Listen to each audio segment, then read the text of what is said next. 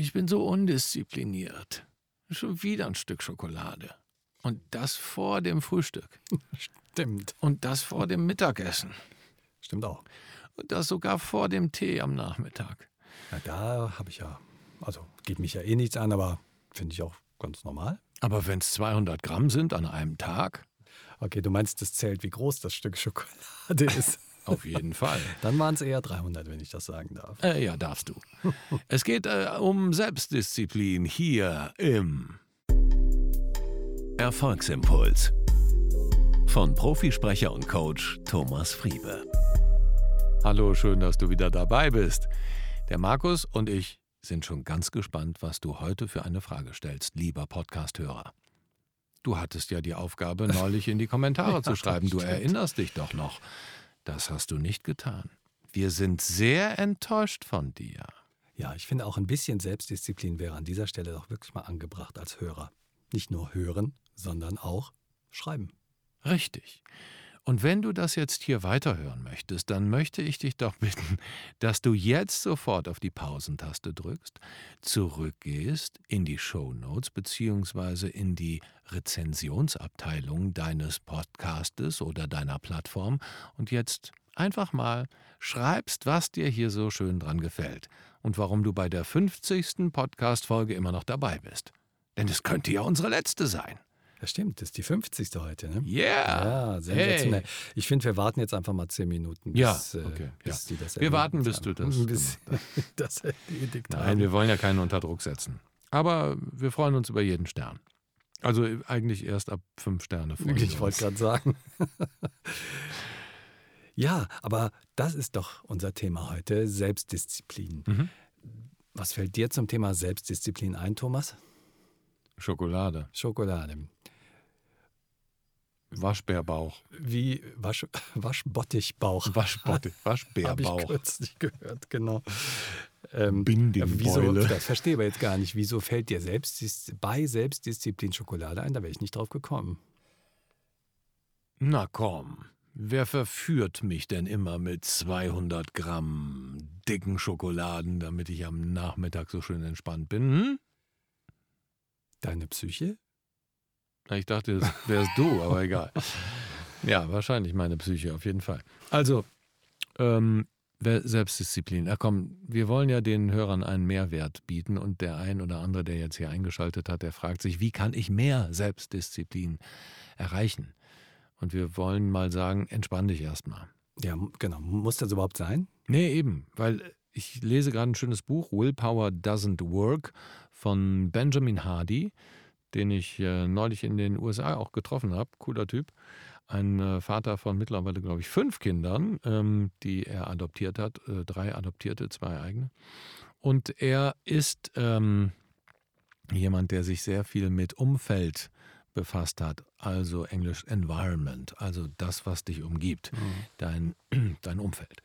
Und ähm, er sagt, oh, deshalb Willpower doesn't work, also Willenskraft wirkt nicht, weil es sehr viel stärker auf dein Umfeld ankommt. Also wenn du dir eine Umgebung schaffst, die dich nicht in Versuchung führt, dann fällt es dir viel leichter, auf deine Willenskraft zu verzichten.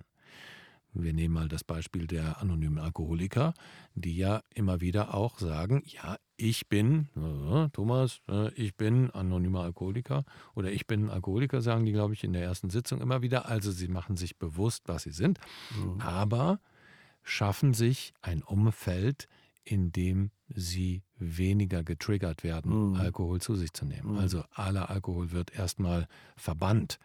Wenn du als, ne, wenn du in einer Cocktailbar arbeitest und jeden Abend am hinterm Treten sitzt, sein, dann ist es echt schwierig. Und ähm, um auf das Beispiel der mit der Schokolade zurückzukommen, wenn ich wirklich sagen würde, ich esse jetzt keine Schokolade mehr, was ich ja in der Vergangenheit auch schon mal des Öfteren gemacht habe für sechs Wochen, dann ist halt die Ansage, keine Schokolade mehr im Kühlschrank, beziehungsweise ne, es ist halt einfach keine da. Und dann müsste ich äh, mir bei Regenwetter auch die Jacke anziehen, über die Straße gehen, in den Kiosk gehen und dann wieder zurückkommen. Und das machst du dann nicht. Das mache ich dann nicht. Mhm. Das heißt, wir brauchen gar nicht so viel Willenskraft, Mhm. wenn wir unsere Umgebung, unser Umfeld anders gestalten. Und wenn wir uns auch mit Menschen umgeben, die uns helfen. Hm. Jemand, der raucht, der nur mit Rauchern zusammen ja, ist, sollte echt sein Umfeld wechseln. Das hm. ist hart. Und oft ist es ja auch so, dass uns Menschen extrem runterziehen. Du kennst das, Energiesauger. Hm. Leute, die einfach immer nur den Umständen die Schuld geben, die immer nur, wir haben das gerade aktuell im weiteren Familienbekanntenkreis eher, dass da jemand mit einer Trennung nicht klarkommt und das jedes Mal wieder am mhm. Telefon, immer wieder, es ist immer wieder Thema und es ist ganz furchtbar. Und das kannst du nur, indem du dann ganz klar Kommunikationsregeln aufstellst und sagst, weißt du was, ich finde, das belastet dich sehr stark, das belastet auch mich. Ich möchte über dieses Thema mit dir nicht mehr sprechen. Mhm. Und wenn der andere damit anfängt, dann sagst du, bitte denk an unsere Verabredung dann hat er keine Chance, dich damit reinzuziehen. Auch das ist wirklich eine Sache, wenn wir äh, uns im Freundeskreis und auch Familienkreis gestalten, mhm, der uns unterstützt, dann brauchen wir viel weniger Willenskraft. Das heißt, die Selbstdisziplin ist von äußeren Faktoren abhängig, die das begünstigen können oder natürlich torpedieren können. Ganz genau. Also das Beispiel vom Raucher, der sich eben dann mit Nichtrauchern umgibt, das finde ich total nachvollziehbar. Also völlig klar, wenn ich dann unter Rauchern bin, ist es ja. entsprechend schwer. Ganz klar. Ich habe eine schöne Postkarte gesehen am Postkartenständer. Ähm, da stand drauf, will ich leben oder will ich konsequent sein?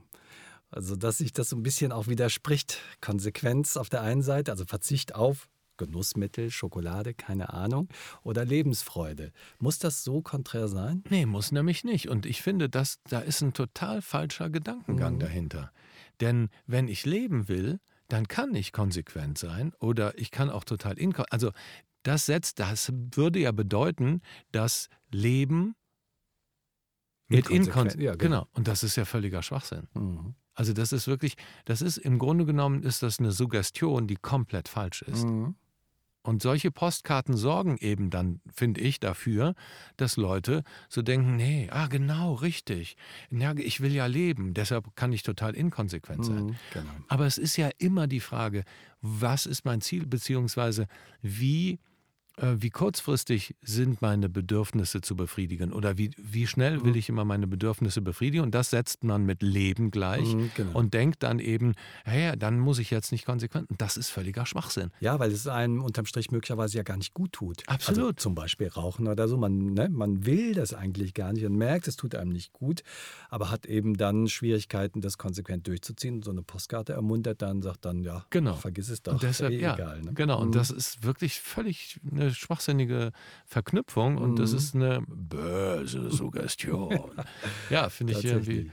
Aber die äußeren Faktoren, das ist schon, glaube ich, tatsächlich wesentlich, oder? Dass ich äh, mir Umstände schaffe, die das ermöglichen, dann eben auch diszipliniert zu sein, da wo ich es möchte. Genau. Und es ist oft wirklich einfach, mhm. weil wir haben uns, und das ist halt dadurch, dass wir so tagtäglich in unserem Fahrwasser drin sind, haben wir uns bestimmte Routinen erarbeitet, die uns zu negativen Verhalten führen.